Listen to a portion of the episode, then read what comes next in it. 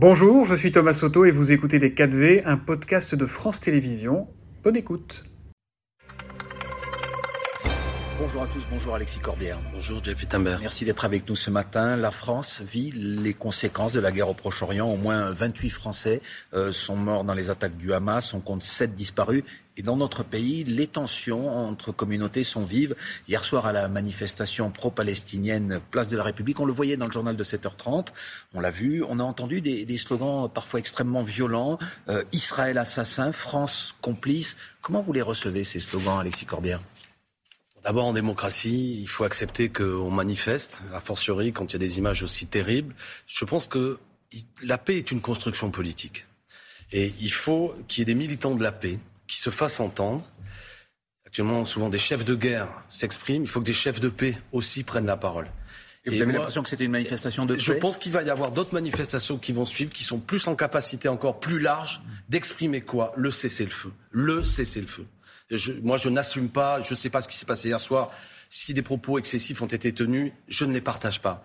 Mais euh, beaucoup de propos excessifs sont tenus parfois. Moi, je veux retenir l'aspiration profonde de l'ensemble des humains, me semble-t-il, hormis les, les fous qui ont pris les armes, qu'il faut la paix.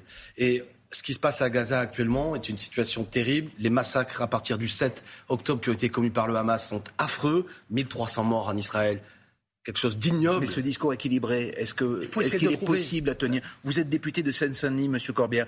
Est-ce que dans votre circonscription, euh, il y a des Français de toute confession, il y a de nombreux musulmans? Est-ce que vous entendez non, j'entends des paroles de haine. Croyez-moi, non. J'entends des paroles au contraire de gens qui sont inquiets. Vous n'entendez pas de paroles de haine À ce stade, non. Il faut s'en féliciter. Il ne faut pas non plus les fabriquer quand elles n'existent pas. Je ne sous-estime pas la possibilité qu'il y ait des gens qui veulent donner une radicalisation de haine à tout ça. Mais observons que c'est plutôt pas ça qui se passe en France, si je puis dire. Euh, mais que faire? C'est la question militer pour la paix à l'ONU, la résolution n'a pas pu être adoptée euh, qui demandait le cessez-le-feu. C'est ça qui immédiat. La France l'a, la France l'a voté et les États-Unis l'ont bloqué. Eh ben, tant mieux. Euh, mais nous n'y sommes pas arrivés. C'est pourtant ce qu'il faudrait. Mm. Écoutons ce que nous dit l'ONU. Monsieur Antonio Guterres, qui ne cesse de dire que la situation actuellement à Gaza même si tout le monde condamne de la manière la plus ferme les innobles actes terroristes qui ont été commis, vraiment, qui sont de, la part du Hamas, mais ça n'est pas une punition collective, chacun le comprendra, contre Gaza. Gaza, c'est quoi? C'est 2 millions de personnes, la moitié de la population à moins de 18 ans, 70% de population moins de 30 ans, euh, sous les bombes. La concentration de population, c'est l'équivalent de Hong Kong.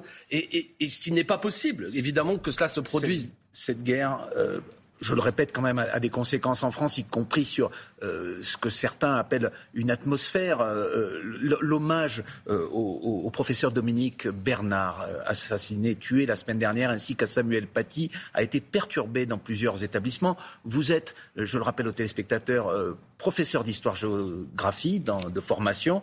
Est-ce que vous admettez, là encore, qu'il y a aujourd'hui des tensions dans les établissements scolaires, que pour certains professeurs, il est difficile d'expliquer toute l'histoire du monde et notamment d'enseigner la Shoah, que certains, euh, quelque part, ne veulent pas faire de vagues? Est-ce que c'est un phénomène qui existe, oui ou non, Monsieur Corbière ça existe. Le nier serait absurde. Mais globalement, ça n'est pas la réalité, qu'on se comprenne bien. On enseigne encore la Shoah aujourd'hui, qu'il y ait ici ou là des incidents, ça peut arriver parfois. Le rôle aussi de l'enseignant est d'apporter des réponses à toutes ces questions. Si certains élèves n'ont pas rendu hommage à M. Bernard, je les condamne. Et je leur dis... Euh, Il y en a eu dans votre département? Non, mais admettons que, je veux dire, je conteste pas, mais si j'étais en situation, je dirais aux enfants que M. Bernard a donné sa vie pour que le criminel ne rentre pas dans l'établissement et ne tue pas un autre jeune homme. C'est un des gestes les plus incroyables, des plus magnifiques qui peut être fait. Et je crois que chacun quelles que soient ses convictions spirituelles, si un jeune homme ne comprendrait pas l'intérêt de l'hommage, peut se dire que cet homme est un héros et il est rentré dans notre panthéon national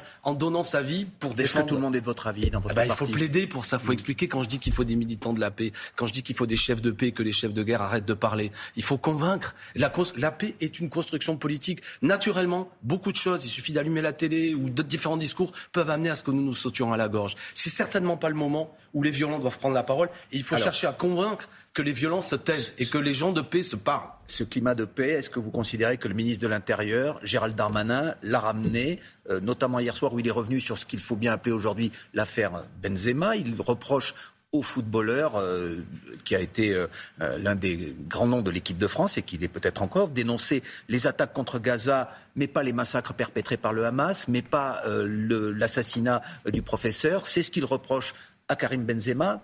Qu'est-ce que vous en dites?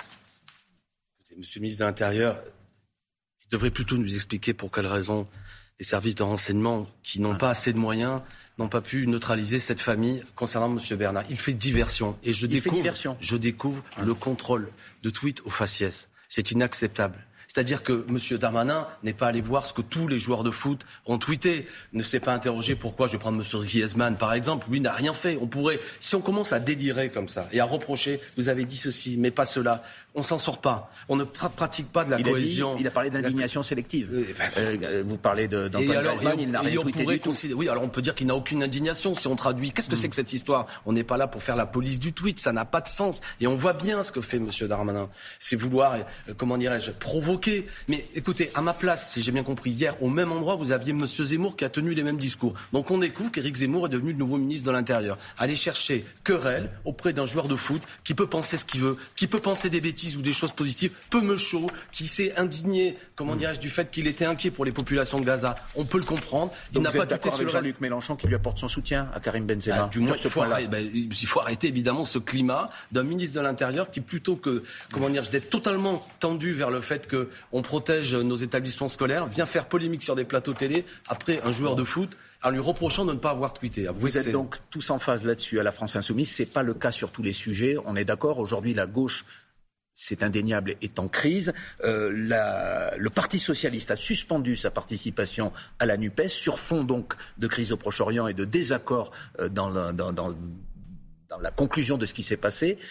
Euh, Qu'est-ce qui vous rend encore optimiste sur euh, la poursuite de cette union, de la nouvelle union populaire économique, écologique et sociale, pardon? Non, non, mais euh, bon, déjà, sans faire des, j'ai parlé qu'il fallait des militants de la paix, il faut des militants de l'union qui doivent rester déterminés. l'union en ce moment. Exactement, mais c'est toujours difficile. Il y a certains moments. J'ai lu attentivement les résolutions du Parti socialiste ou même celles du Parti communiste. Elles ne disent pas qu'il faut arrêter l'union. Elles appellent à ce que les choses s'organisent différemment. Et moi, si j'étais en situation de direction de la France insoumise, chacun aura compris que ma position est un peu différente à l'heure actuelle. Je pense qu'il faut prendre notre bâton de pèlerin, si je puis dire, et remettre tout le monde autour d'une table pour voir dans quelles conditions on continue. Euh, Alexis je viens de le dire, que réunir tout le monde, prendre l'initiative d'écouter les gens et voir dans quelles conditions nous continuons. Pourquoi l'union?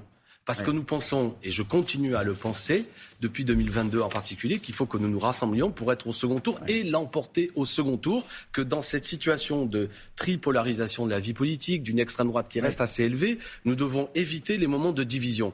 C'est pas simple, ça se fait dans la difficulté. Des fondamentaux aujourd'hui. Bah, sur le programme, je n'ai vu personne dire que le programme de la NUPES était remis en cause. de ce qui se passe au Proche-Orient. Et c'est quand même bah, important. il faut créer les conditions, qu'on se comprenne. Euh, on est tous pour le cesser-le-feu. Nous sommes tous favorables, me semble-t-il, pour qu'il y ait des prises de position. à dire que le Hamas a commis des actes terroristes. Si. Daniel Obono, par exemple, votre collègue LFI, a dit prenez garde, que c'était un mouvement de résistance. Le communiqué de la France Insoumise dit clairement que ça n'est pas un mouvement de résistance. Euh, faisons attention, écoutez à ne pas avoir des propos qui ne sont pas la vérité parce que 12 de mes amis insoumis sont actuellement victimes de menaces Hein, d'insultes, euh, précisément parce que on leur a revêtu la tunique de Belzébuth en faisant croire quasiment qu'ils étaient les amis des terroristes. Ça n'est pas vrai. Nous n'avons jamais dit ça. Nous avons toujours condamné de manière la plus ferme qui soit ce qui s'est passé en Israël. Nous ne considérons pas que le Hamas est une organisation de résistance. C'est même une organisation qui dévoie, qui dévoie la résistance, si je puis dire, ou la revendication juste du peuple palestinien d'avoir droit à une terre. Euh, c'est indiscutablement des actes de terrorisme qui ont eu lieu. Prenons garde à ce que dans la controverse politique au bout d'un moment, on ne fasse pas dire tout et n'importe quoi à ce que nous disons, même si après, il s'agit de mieux maîtriser peut-être parfois la manière dont nous nous exprimons pour être utile dans le moment qui vient, être une grande voix de la paix. Monsieur Corbial, ces détracteurs disent que le problème aujourd'hui à la France insoumise et donc à la NUPES, c'est Jean-Luc Mélenchon lui-même qui cherche toujours à conflictualiser. Vrai ou faux, selon vous?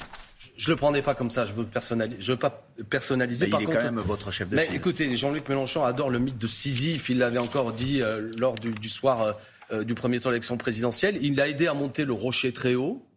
Pour ceux qui connaissent mythe de Sisyphe, il faut éviter qu'il redescende en bas. C'est ce Donc, euh, faire non, justement, mais du moins, il faut que nous employions à ne pas le faire redescendre dans la rivière, parce que ça veut dire toute la génération qui suit devra reproduire le travail. Vous, vous resterez à LFI, euh, quoi qu'il en coûte, si je, si j'ose dire. Vous avez des velléités de.